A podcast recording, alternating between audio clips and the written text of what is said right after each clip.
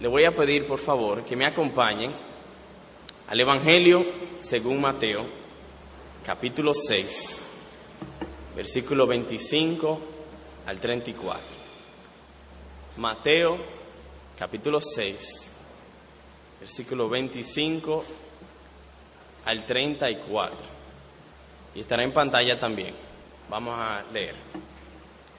Por tanto os digo, no os afanéis por vuestra vida, que habéis de comer o que habéis de beber, ni por vuestro cuerpo, que habéis de vestir. ¿No es la vida más que el alimento y el cuerpo más que el vestido? Mirad las aves del cielo, que no siembran ni ciegan ni recogen en graneros, y vuestro Padre Celestial las alimenta. ¿No valéis vosotros mucho más que ellas? ¿Y quién de vosotros podrá, por mucho que se afane, añadir a su estatura un codo? Y por el vestido, ¿por qué os afanáis? Considerad los lirios del campo, cómo crecen, no trabajan ni hilan.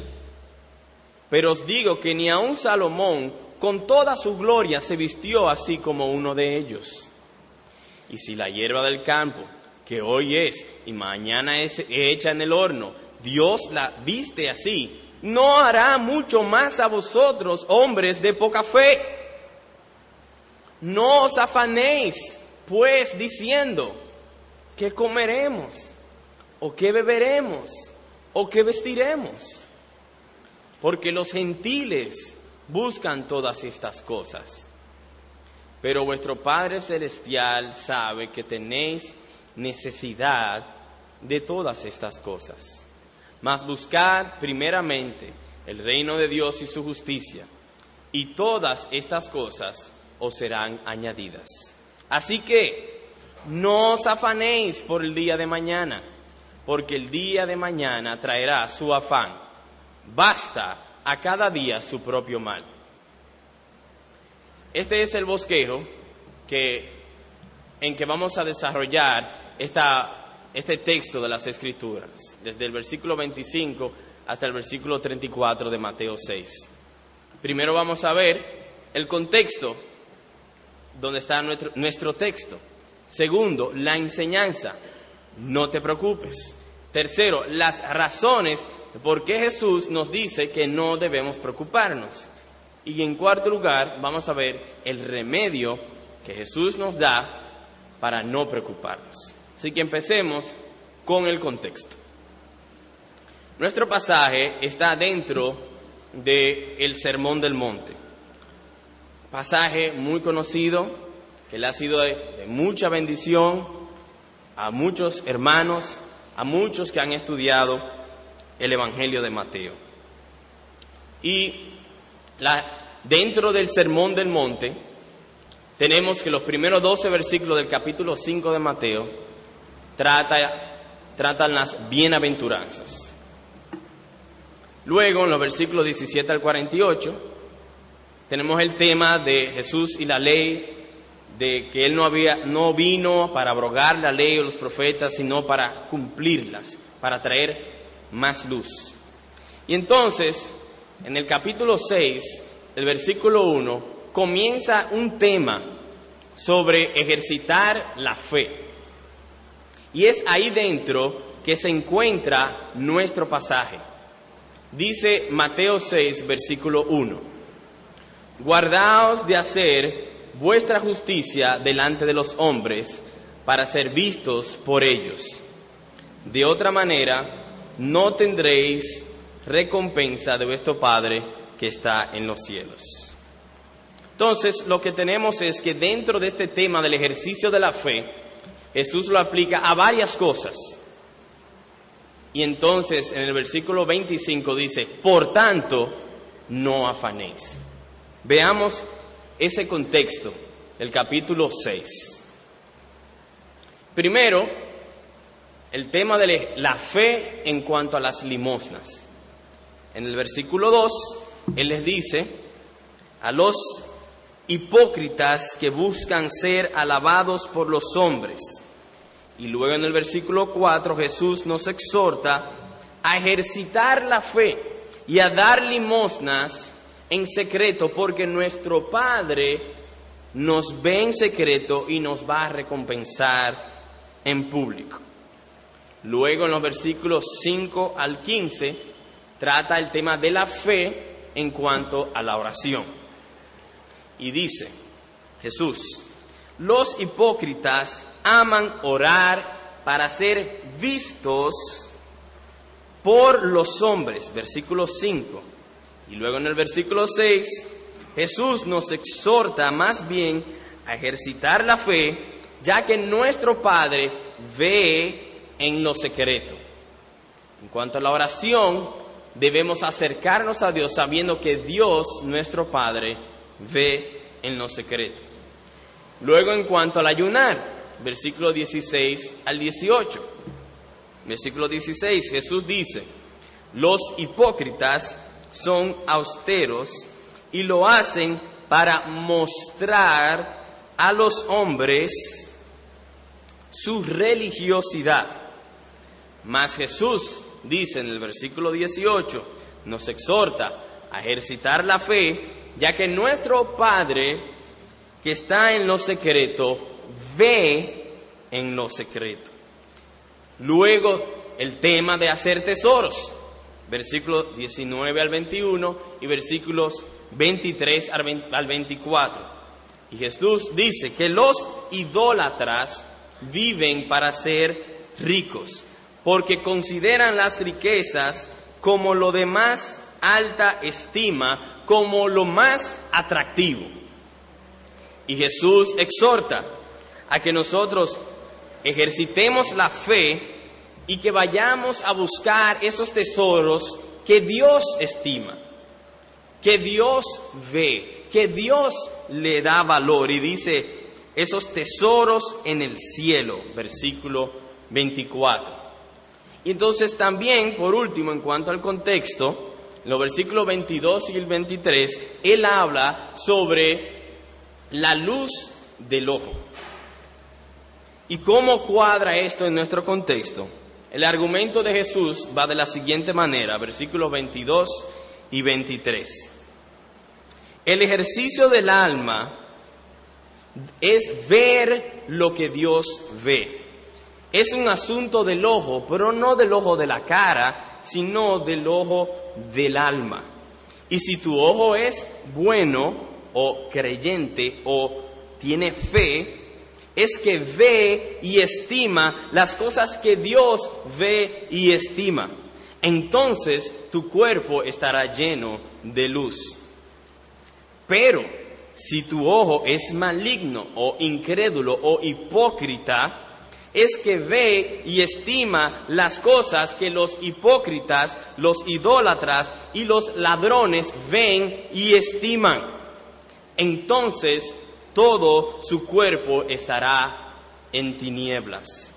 La fe que nos exhorta Jesús es ver algo que los incrédulos no ven. Es ver lo que Dios ve y estima. Es ver a Dios como Él es.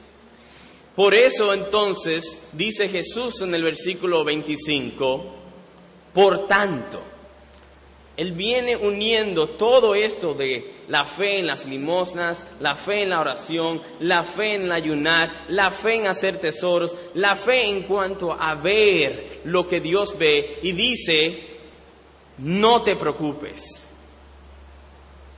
ejercita la fe, no te preocupes. Y vemos en nuestro pasaje que explícitamente Él dice en el versículo 30, ¿por qué os afanáis, hombres de poca fe? El asunto de preocuparse es un asunto de fe. El que tiene un problema crónico con el preocuparse es probablemente porque no tiene fe. Resumo en otras palabras, los hipócritas, los ladrones es decir, los impíos, dan limosnas para ser alabado, alabados por los hombres. Hacen oraciones para ser visto de los hombres. Hacen ayunas para mostrarle a los hombres que ayunan y que son religiosos. Acumulan riquezas porque las estiman y las aman. Pero no debe ser así en aquellos que ven lo que Dios ve. Por tanto, no te preocupes, dice el Señor Jesús. El preocuparse es incredulidad. Y así vemos cómo nuestro pasaje cabe dentro de nuestro contexto.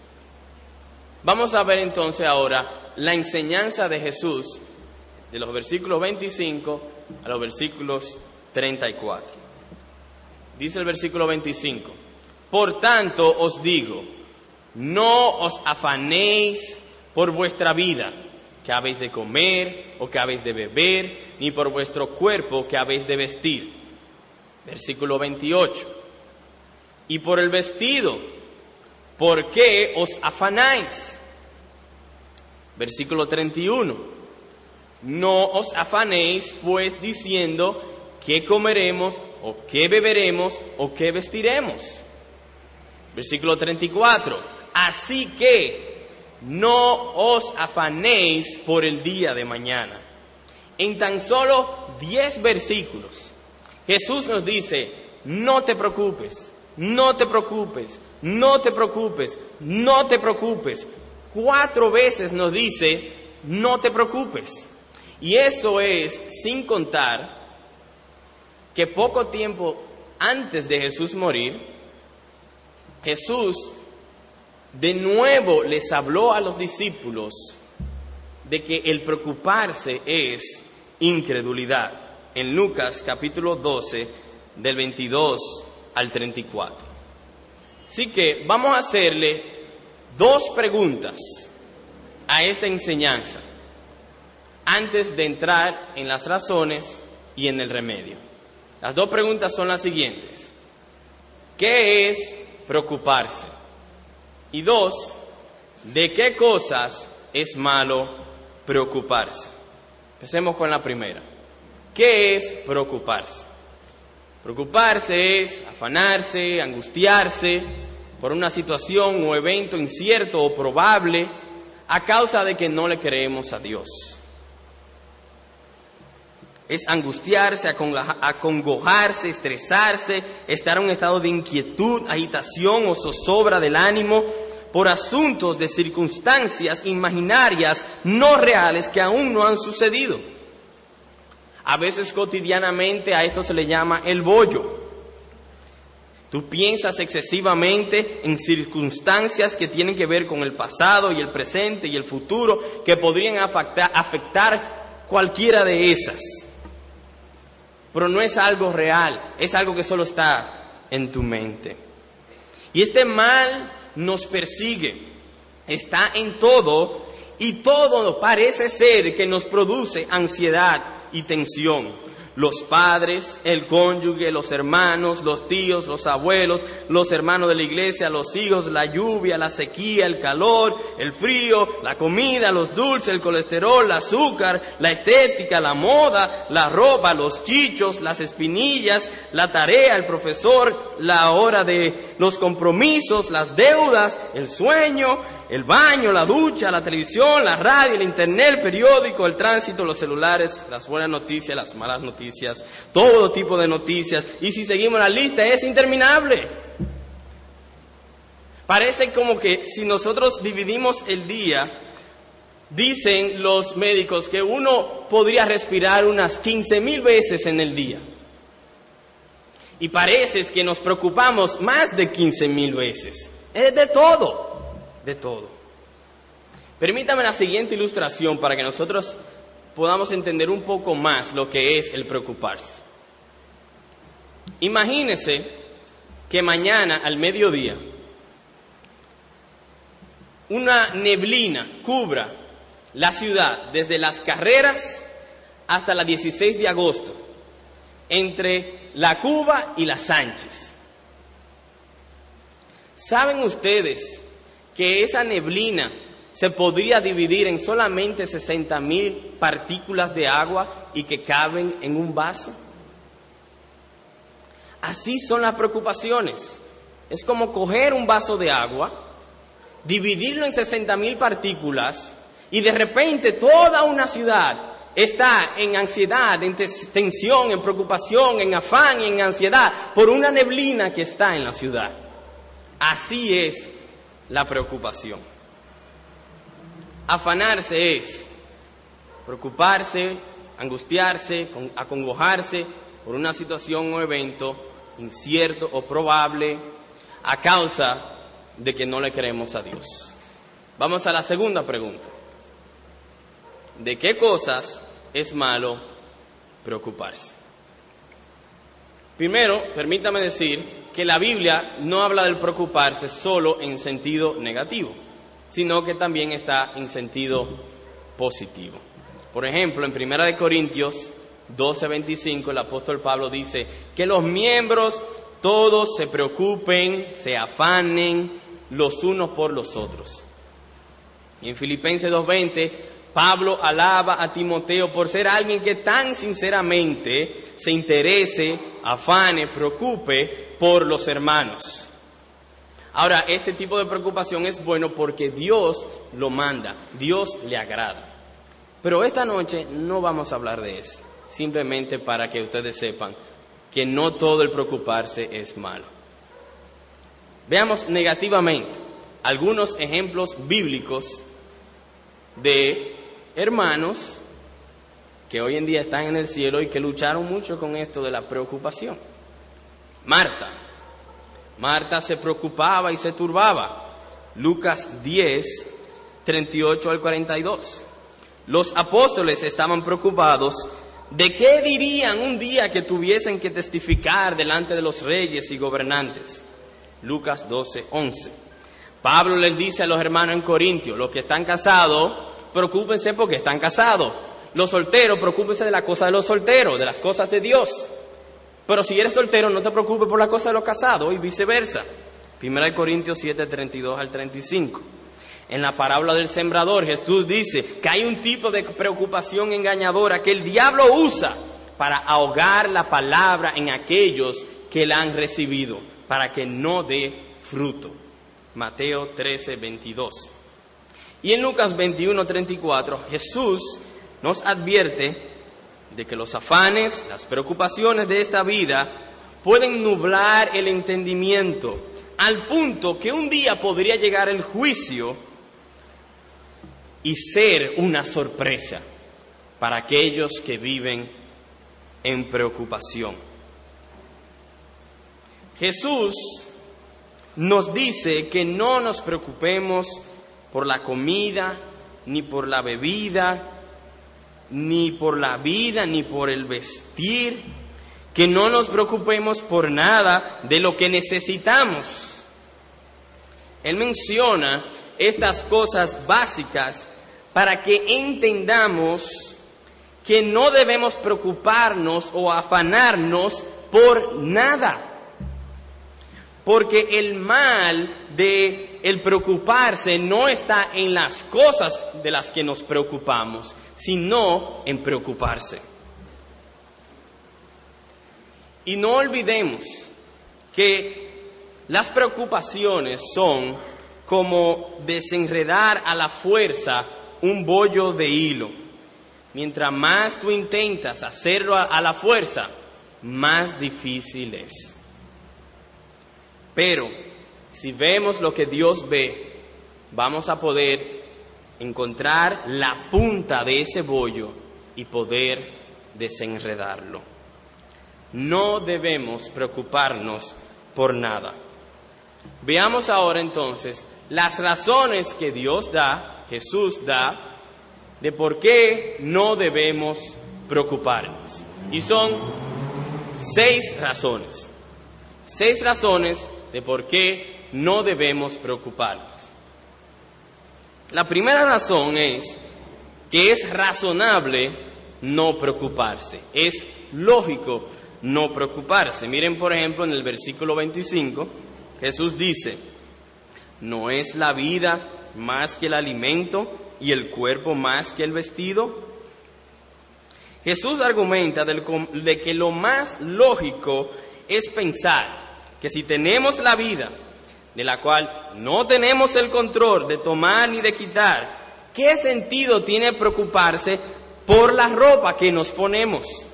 Y si tenemos este cuerpo que hace un 95% de todas las funciones fuera de nuestro control, respira cuando estamos durmiendo, el latido del corazón no es nosotros que lo controlamos, ni el páncreas, ni los riñones, ni los intestinos. Si no podemos controlar nada de eso, entonces, ¿por qué nos estamos preocupando por la comida?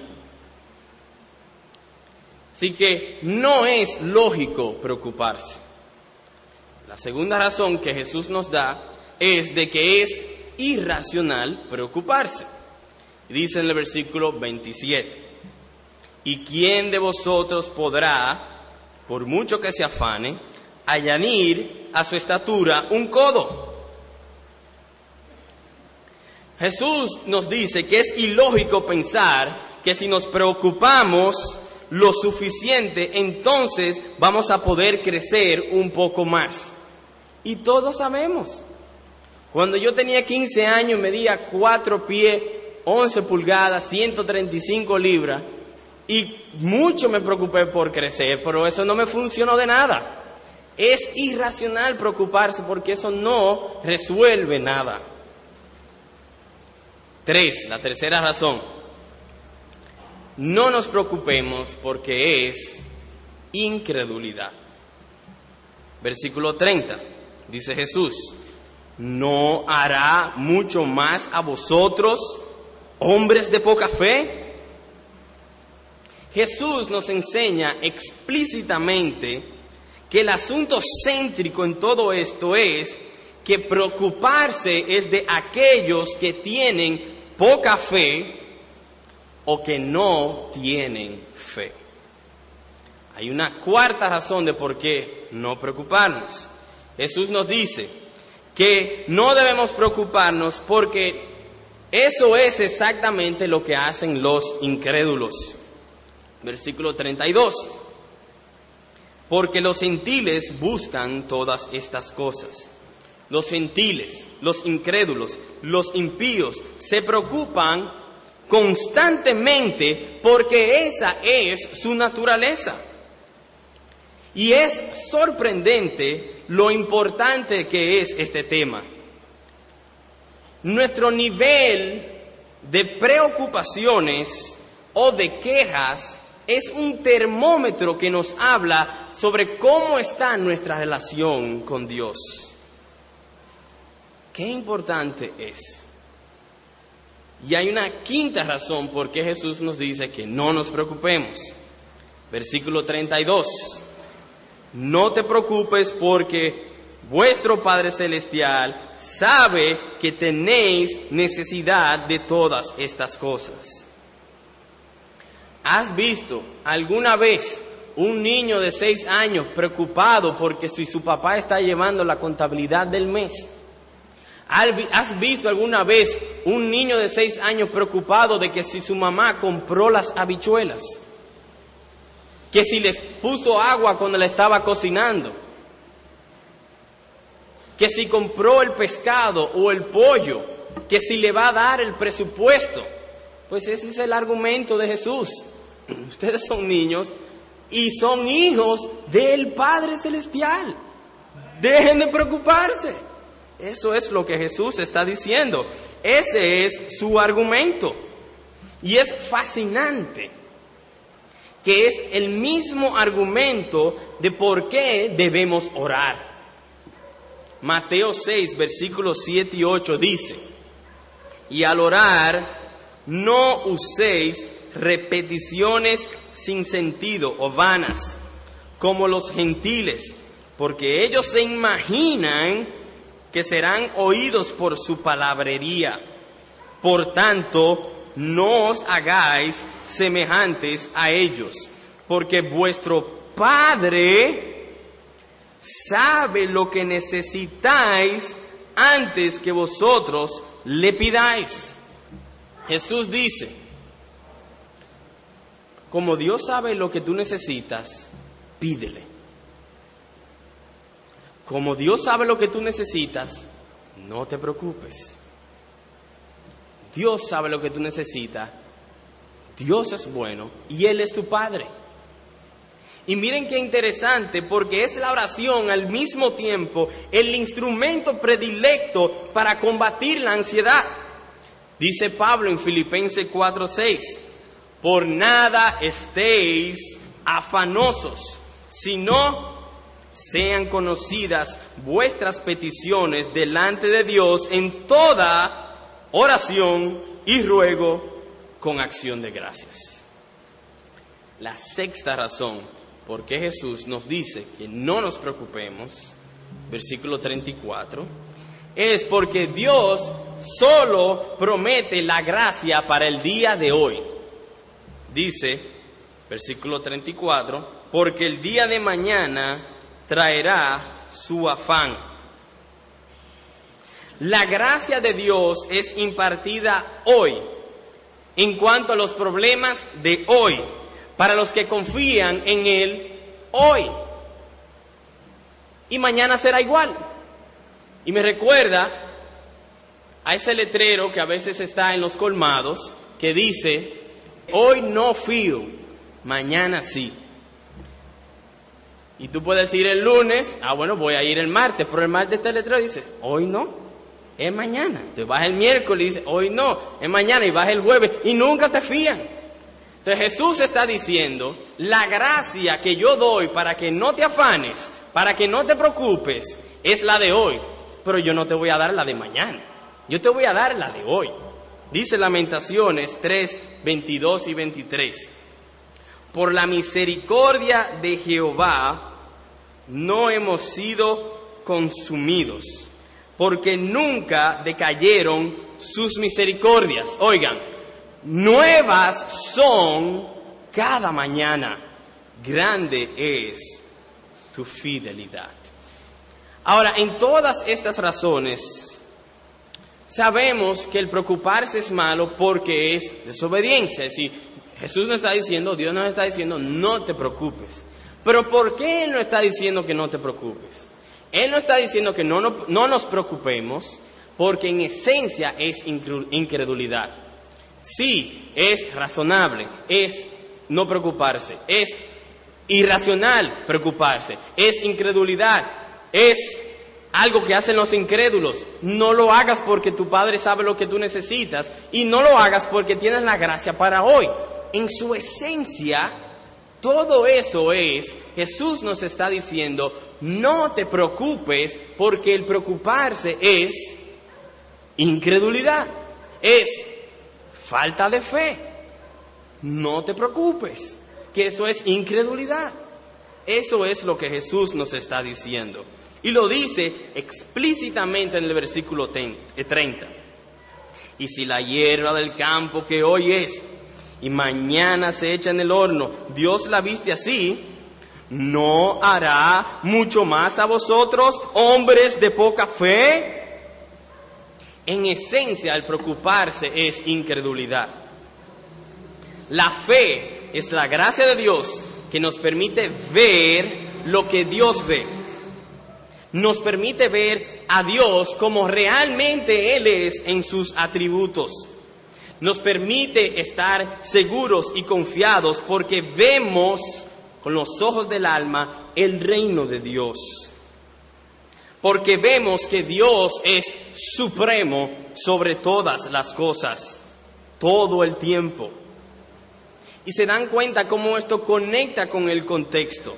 Jesús dice que el creyente, el cristiano, el hombre de fe, da limosnas pero lo hace en secreto, sabiendo que su Padre ve en lo secreto y le va a recompensar en público. El que cree cuando ora, ora a Dios en lo secreto porque sabe que su Padre ve en lo secreto y le recompensará en público. El que tiene fe cuando ayuna lo hace en secreto porque su Padre Ve que Él está ayunando en lo secreto y le recompensará en público. El que tiene fe está convencido de que los tesoros de este mundo no sirven para nada y Él no, los estima, sino que Él estima los tesoros de celestiales, porque esos son los tesoros que su Padre estima. Por tanto, a ti que crees y confías en Dios, no te preocupes. El que confía y cree es aquel que no se preocupa. Él no se preocupa porque él ve a Dios como aquel que todo lo puede, que todo lo sabe, que ve en secreto y recompensa en público, que conoce nuestras necesidades, que es Padre bueno y hace todas las cosas para nuestro bien. Él es justo, santo, tardo para la ira, grande en misericordia y Él es fiel a su pacto, el pacto que nos ha prometido. El que se preocupa es porque en algún grado no cree esas verdades. Pero hay algo más. El que se preocupa, además de ser incrédulo, es un hipócrita. Es hipócrita porque si realmente él confiara en Dios, no se preocuparía. Si tan solo confiara en su Padre, en su Dios todopoderoso, todo conocedor, que todo lo ve, fiel y bondadoso, de seguro no se preocuparía. ¿No tienen a veces los incrédulos razón en ver hipocresía en nosotros? Si nuestro Padre tiene más poder que el Dios dinero, ¿Cómo pues, teniendo a Dios, nos preocupamos por el dinero? ¿Quién es el que es dueño de la plata y del oro y de todas las riquezas y de todas las cosas? ¿No es nuestro Padre? ¿Nuestro Dios? Y además de ser hipocresía, es idolatría. Es idolatría. Porque si hay alguien por encima de todos, que puede dar paz en medio de la necesidad y la aflicción es Dios. Seamos sinceros, ¿no somos a veces nosotros culpables de bolsillo lleno, corazón contento? Bolsillo lleno, corazón contento, tengo dinero, tengo paz. Eso es idolatría. Ahora, no queremos ser incrédulos, no queremos ser hipócritas, no queremos ser idólatras, no queremos adorar a otro Dios. Nuestro corazón es buscar a Jesucristo como nuestro único Dios verdadero. Jesús nos da el remedio. Mirar, considerar y buscar. Mirar, considerar y buscar. Él dice, versículo 25, no te preocupes. Jesús, ¿y cómo lo remedio? Versículo 26, mira a las aves del cielo. Versículo 28, Jesús nos dice, no te preocupes por el vestido. Y le preguntamos a Jesús, ¿cómo lo remedio? Y Él nos responde, considera los lirios del campo. Versículo 31, Jesús nos dice, no te preocupes y le preguntamos, ¿cómo remediarlo? Y Jesús nos dice, busca primeramente el reino de Dios y su justicia. El remedio es mirar, considerar y buscar. Ahora permítame hacer un paréntesis antes de ver estas tres cosas. Notemos que lo opuesto al preocuparse o para resolver las preocupaciones no es ser pasivo no es ser pasivo, no es que ser, quedar sentado en una hamaca sin planificar, ni pensar, ni organizar, ni tomar precauciones. El remedio del afán, el remedio de las preocupaciones es mirar, considerar y buscar. Son tres, tres verbos. es una lucha espiritual activa. Es necesario ejercitar la fe. Así que vamos a ver estos tres remedios. Primero, mirar. ¿Cuál es el primer remedio para no preocuparse? Jesús responde. Versículo 26. Mirad las aves del cielo, que no siembran, ni ciegan, ni recogen en graneros, y vuestro Padre Celestial las alimenta. No te preocupes, mira, mira con los ojos del alma, no te preocupes, mira, es lo que Jesús nos está diciendo.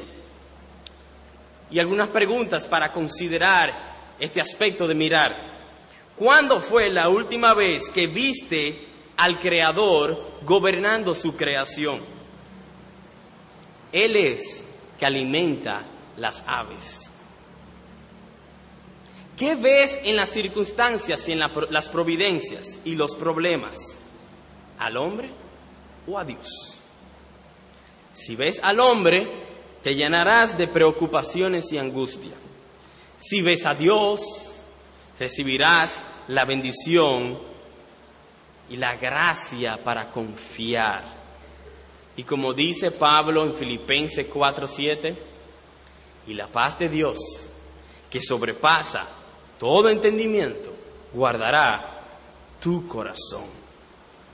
¿Cuándo fue la última vez que al mirar con los ojos de la cara una circunstancia difícil, tu alma vio a Dios? Eso es fe. Y yo quisiera que ustedes me acompañen al libro de Job para ver una ilustración. Aquí arriba lo tengo en caso de, pero si alguien no puede ver la pantalla, puede verlo en su, su Biblia. Job capítulo 1. Vamos a leer los versículos 15 al 17, el 19 y el versículo 7 del capítulo 2. Leo. Aún estaba este hablando cuando vino otro que dijo, fuego de Dios cayó del cielo que quemó las ovejas y a los pastores y los consumió. Solamente escapé yo para darte la noticia. Todavía estaba este hablando y vino otro que dijo, los caldeos hicieron tres escuadrones y arremetieron contra los camellos y se lo llevaron. Y mataron a los criados a filo de espada y solamente escapé yo para darte la noticia. Entre tanto que éste hablaba, vino otro que dijo, tus hijos y tus hijas estaban comiendo y bebiendo y vino en casa de su hermano el primogénito. Y un gran viento vino del lado del desierto y azotó las cuatro esquinas de la casa, la cual cayó sobre los jóvenes y murieron. Y solamente escapé yo para darte la noticia. Capítulo 2, versículo 7. Entonces salió Satanás de la presencia de Jehová e hirió a Job con una sarna maligna desde la planta del pie hasta la coronilla de la cabeza. ¿Qué vio Job cuando los sabeos mataron a sus criados a filo de espada? ¿Qué vio Job cuando un relámpago quemó las ovejas y a los pastores y los consumió? Versículo 16. ¿Qué vio Job cuando los caldeos hicieron tres escuadrones y arremetieron contra los camellos y se las llevaron y mataron a los criados a fila de espada? Versículo 17. ¿Qué vio Job en el versículo 19 cuando un gran viento vino del lado del desierto y azotó las cuatro esquinas de la casa, la cual cayó sobre los jóvenes sus hijos y murieron? Capítulo 2, versículo 7. ¿Qué vio Job cuando Satanás hirió a Job con una sarna maligna desde la planta del pie hasta la coronilla de la cabeza. ¿Qué vio Job? Los ojos de la cara veían sabeos asesinos, relámpagos inoportunos, caldeos ladrones, vientos huracanados y una malicia incontrolable. Pero ¿qué vio el alma de Job? ¿Qué vio su alma? ¿Quieren saber lo que vio su alma? Versículo 21. Jehová dio. Jehová quitó. Sea el nombre de Jehová bendito. ¿Quieren ustedes saber lo que vio el alma de Job? Capítulo 2, versículo 10. Recibiremos de Dios el bien y el mal no lo recibiremos. Los ojos del alma de Job estaban directamente conectados con su Padre Celestial. Eso es lo que Jesús quiere que nosotros hagamos. Pedimos a Dios, concédenos verte. Como dice el cántico, abre mis ojos, oh Cristo. Queremos ver su majestad y contemplar su gloria.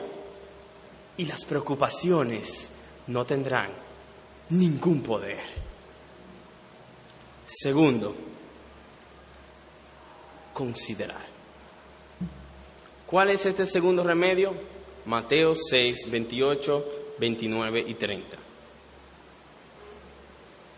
Considerad los lirios del campo, como crecen, no trabajan ni hilan, pero os digo que ni un Salomón con toda su gloria se vistió así como uno de ellos. Y si la hierba del campo, que hoy es y mañana se echa en el horno, Dios la viste así, ¿no hará mucho más a vosotros, hombres de poca fe? No te preocupes, considera, considera. Cuando tenía 14, 15 años, de nuevo le, dije hace un momento que tenía, no era muy, muy alto y eso me llenaba de mucha ansiedad y muchas preocupaciones. Ustedes no se imaginan. Bueno, excepto aquellos que han pasado por lo mismo. 4, 11 con 15 años. Gracias a Dios había una niña en el curso un poquito más pequeña que yo, yo no era el más chiquito. 135 libras me decían cheeseburger yo sabía que mi hermano cuando tenía 14 o 15 años medía un pie más de lo que yo estaba midiendo en ese momento, o casi un pie. Eso no me estaba ayudando. Un día por alguna razón alguien me convenció que científicamente se crece cuando uno duerme. Me recuerdo la angustia, que por qué a mí no me funcionaba. Y no era que yo dormía mucho, pero no me funcionaba. Yo estaba considerando esa propuesta de dormir más a ver si eso me resolvía el problema. Pero no es de ese considerar que Jesús está hablando. No es de ese tipo de considerar. El considerar que Jesús no está, no está hablando es, es meditar y pensar algo específico sobre Dios nuestro Padre. Y en este caso Jesús dice, considerad los lirios del campo. Considera lo glorioso, lo hermoso que es un lirio. Considera que su hermosura no se debe a ningún esfuerzo humano. Considera que su hermosura sobrepasa en gloria a lo más precioso que puede comprar el dinero. Considera que es de poco valor porque su belleza dura poco. El valor, Dios, Jesús nos está diciendo, considera el lirio y mira que el lirio hoy es y mañana no lo es. ¿Cómo tú piensas que a ti y tu Padre no te va a bendecir y a dar lo que tú necesitas? Ahora, toda esta consideración, hermanos, es con el propósito de ensanchar nuestras almas Necesitamos almas grandes para ver a Dios porque Dios es grande. Necesitamos ver a Dios. Acompáñenme al Salmo 104 para ver el ejemplo de David. David considerando a su Padre Celestial. Salmo 104. Permítame leer, leer algunos versículos. Versículo 1. Bendice alma mía. El alma, el alma considerando a Jehová. Jehová, Dios mío, mucho te has engrandecido, te has vestido de gloria y de magnificencia. El que se cubre de luz como una vestidura, que extiende los cielos como una cortina, que establece sus aposentos entre las aguas. ¿Han pensado alguna vez que Dios tiene una habitación entre las aguas? El que pone las nubes por su carroza, el que anda sobre las alas del viento, el que hace a los vientos sus mensajeros y a las flamas de fuego sus ministros. Hemos considerado que los vientos y el fuego son mensajeros de Dios. Versículo 9, les pusiste término, el cual no traspasarán, ni volverán a cubrir la tierra. Ahí hablando cerca de los valles, de las montañas. ¿Han pensado ustedes cuando llegan al mar y ven por qué el mar no pasa de ahí? Porque Dios le dijo que de ahí no pasas. Considéralo. Versículo 14, Él hace producir el heno para las bestias y la hierba para el servicio del hombre, sacando el pan de la tierra. Eso es Dios que lo hace, no el hombre. Versículo 16, se llenan de savia los árboles de Jehová, los cedros del Líbano que él plantó. Versículo 21, los leoncillos rugen tras la presa para buscar de Dios su comida. Algo lo están viendo los leoncillos que nosotros no estamos viendo. Versículo 27, todos ellos esperan en ti para que les des su comida a su tiempo. Considera eso. Les das, recogen. Abres tus manos, se sacian de bien. Escondes tu rostro, se turban. Les quitas el hálito, dejan de ser y vuelven al polvo. Él mira la tierra y ella tiembla. Olvídense del epicentro. Dios miró la tierra y tiembla. Toca los montes y humean. Después de considerar eso, dice David, a Jehová cantaré en mi vida, a mi Dios cantaré salmos mientras viva. Dulce será mi meditación en él. Yo me regocijaré en Jehová. Eso es considerar. No te preocupes, considera. ¿Es difícil considerar?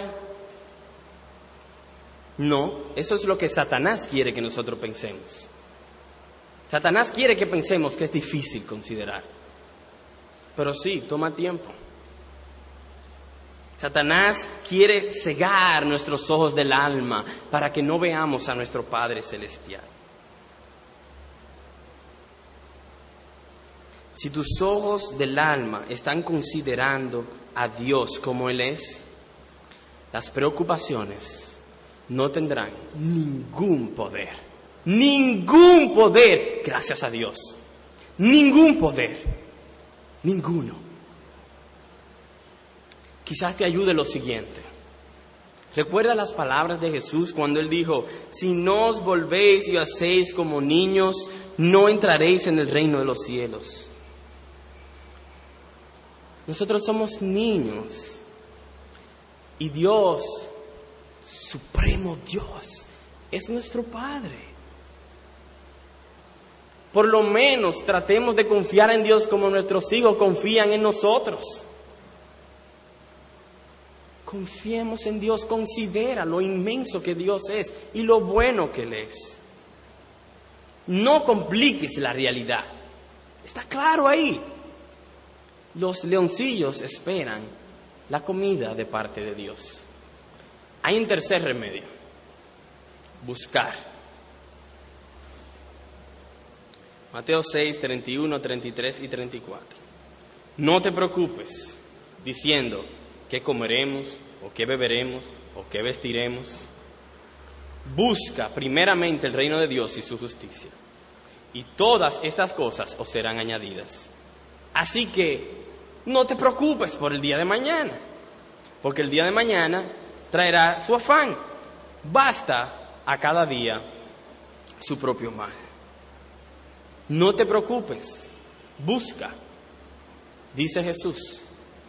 Ahora, el Señor Jesús aquí contrasta. Él nos habla de un buscar negativo y nos habla de un buscar positivo. En el versículo 32 él dice que los gentiles buscan todas estas cosas. Y a los creyentes le dice, busquen el reino de Dios y su justicia. Los inconversos, los que no creen, buscan comida, bebida y vestido. Ellos se preocupan por estas cosas. Y Jesús nos dice, no sean como los gentiles. Los creyentes son hijos de Dios. Y su Padre, nuestro Padre, va a cuidar de nosotros. Ahora, miren por ejemplo en Mateo 6, 7, cómo Jesús da, dio ese mismo argumento en cuanto a la oración. Dice, y orando, no uséis vanas repeticiones como los gentiles, como los incrédulos, que piensan que por su palabrería serán oídos. No os hagáis semejantes a ellos. ¿Dónde está la conexión? Los gentiles, los impíos, los incrédulos creen, ellos piensan que pueden impresionar a Dios con bellas palabras para que Dios le dé lo que, lo que ellos necesitan.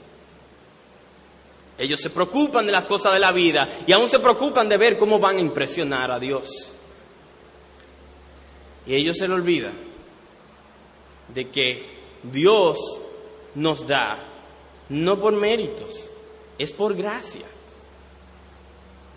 Es pura gracia. Dios nos da por gracia. No sean como los gentiles que ellos quieren que Dios le dé porque se lo merece. Es por gracia. No depende del que quiere ni del que corre, sino de Dios que tiene misericordia. Romanos 9, 16. La misma fe que ora porque confía en su Padre es la misma fe que no se preocupa. La misma fe que ora en secreto porque su Padre ve en lo secreto y recompensa en público es la misma fe que no se preocupa. Es esa fe que pueden ver lo que los leoncillos ven, que los incrédulos no ven. Ellos van detrás de la presa buscando de Dios su comida.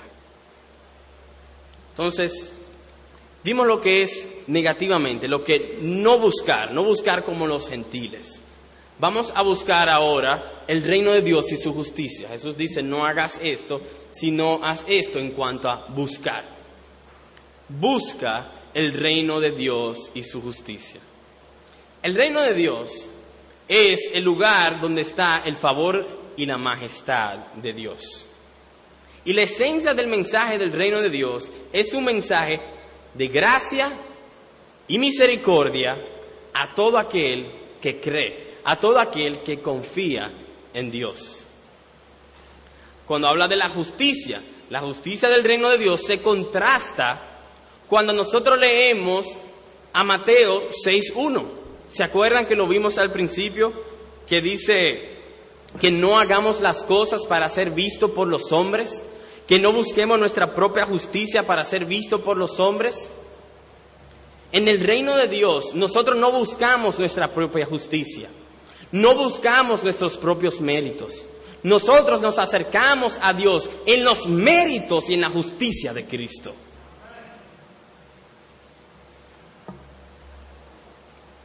Debemos buscar el reino de Dios y su justicia, no como los inconversos que ellos buscan agradar o buscar de Dios en base a sus propios méritos.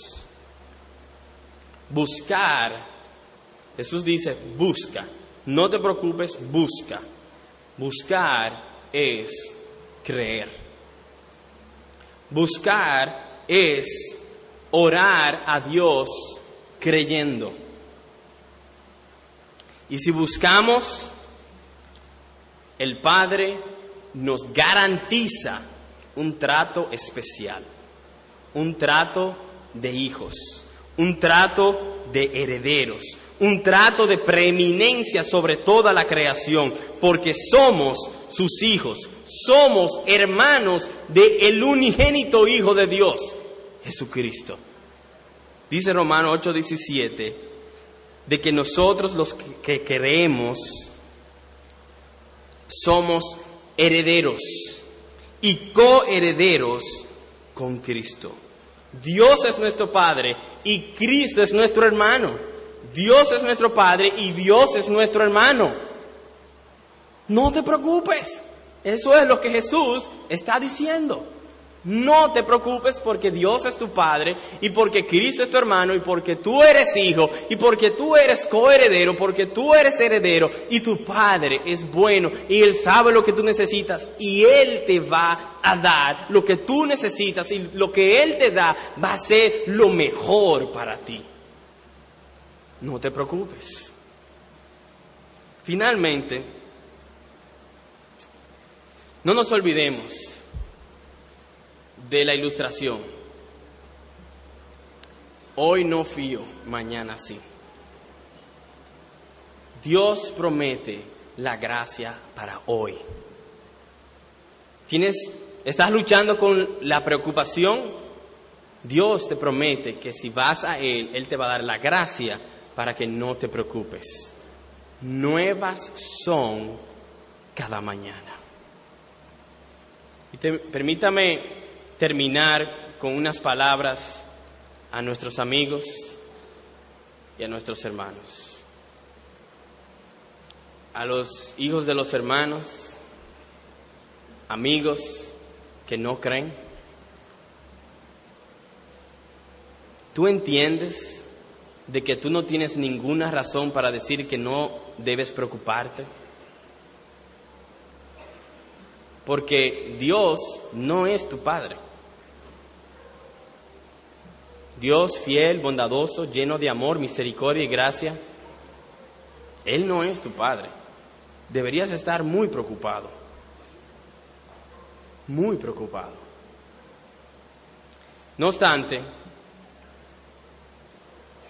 no es difícil ser hijo de Dios. Está cerca, es fácil. Tan solo tienes que creer. Tú crees y Dios inmediatamente en el nombre de Jesucristo te hace hijo. ¿No es eso maravilloso? ¿No te anima a dar el paso, a creer, a confiar en Dios? Y quizás dice, yo quisiera ser hijo de Dios, pero como que no tengo deseo de creer. Pídele a Dios el deseo y Él te lo va a dar y Él te dará la herencia de Jesucristo y Él será tu Padre y ya no tendrás razón por qué preocuparte. Hermano, no te preocupes, porque Dios es tu Padre. Y Él es bueno, muy bueno, siempre fiel, y Él conoce lo que tú necesitas, mejor que tú mismo. Mira y considera cómo Él cuida la creación sabiendo que eres de más estima porque tú eres hijo de Dios. Busca su favor, no con tus méritos, no con tu esfuerzo, sino confiando que todo es por gracia. Todo es en los méritos de Cristo Jesús, para que todo sea para la gloria de Dios. Amén.